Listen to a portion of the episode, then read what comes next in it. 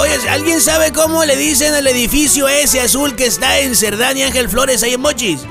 Sí, al edificio de la Japama le dicen la luna. Porque está como todo empolvado y ahí te sientes solo y nadie te escucha.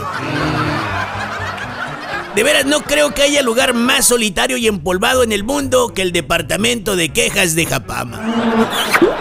De veras que hasta vergüenza me da decírselos por aquí, pero pues no tengo ni a quién decírselo.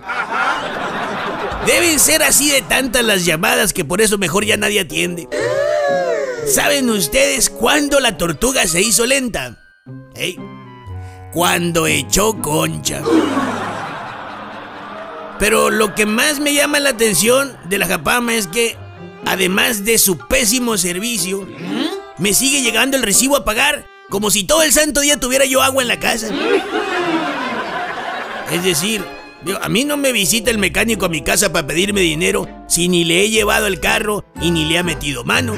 Entonces, ¿por qué Japama me cobra la tarifa completa si ni siquiera pueden hacer que su agua suba por mis tuberías? Ni siquiera al lavabo ni al retrete, mucho menos a la regadera.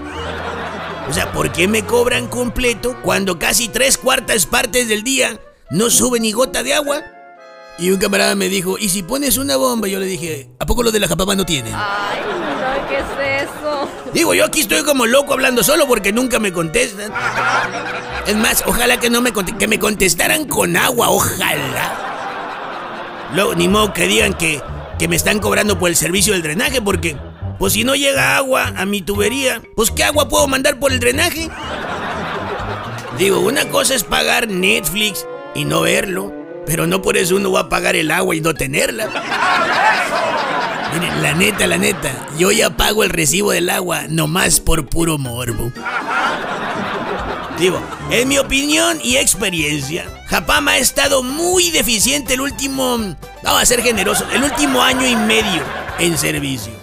Pero de todo ese tiempo, los últimos cinco meses, Parece como si se hubieran esmerado en fallar voluntariamente en el único par de cosas que tienen que hacer.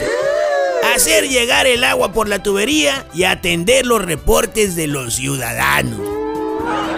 Digo, yo invito a los directivos de Japama que si estoy equivocado, me lancen a la cara una cubeta con agua.